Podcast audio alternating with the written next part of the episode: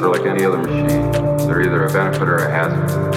They're a benefit, it's not my problem. May I ask you a personal question?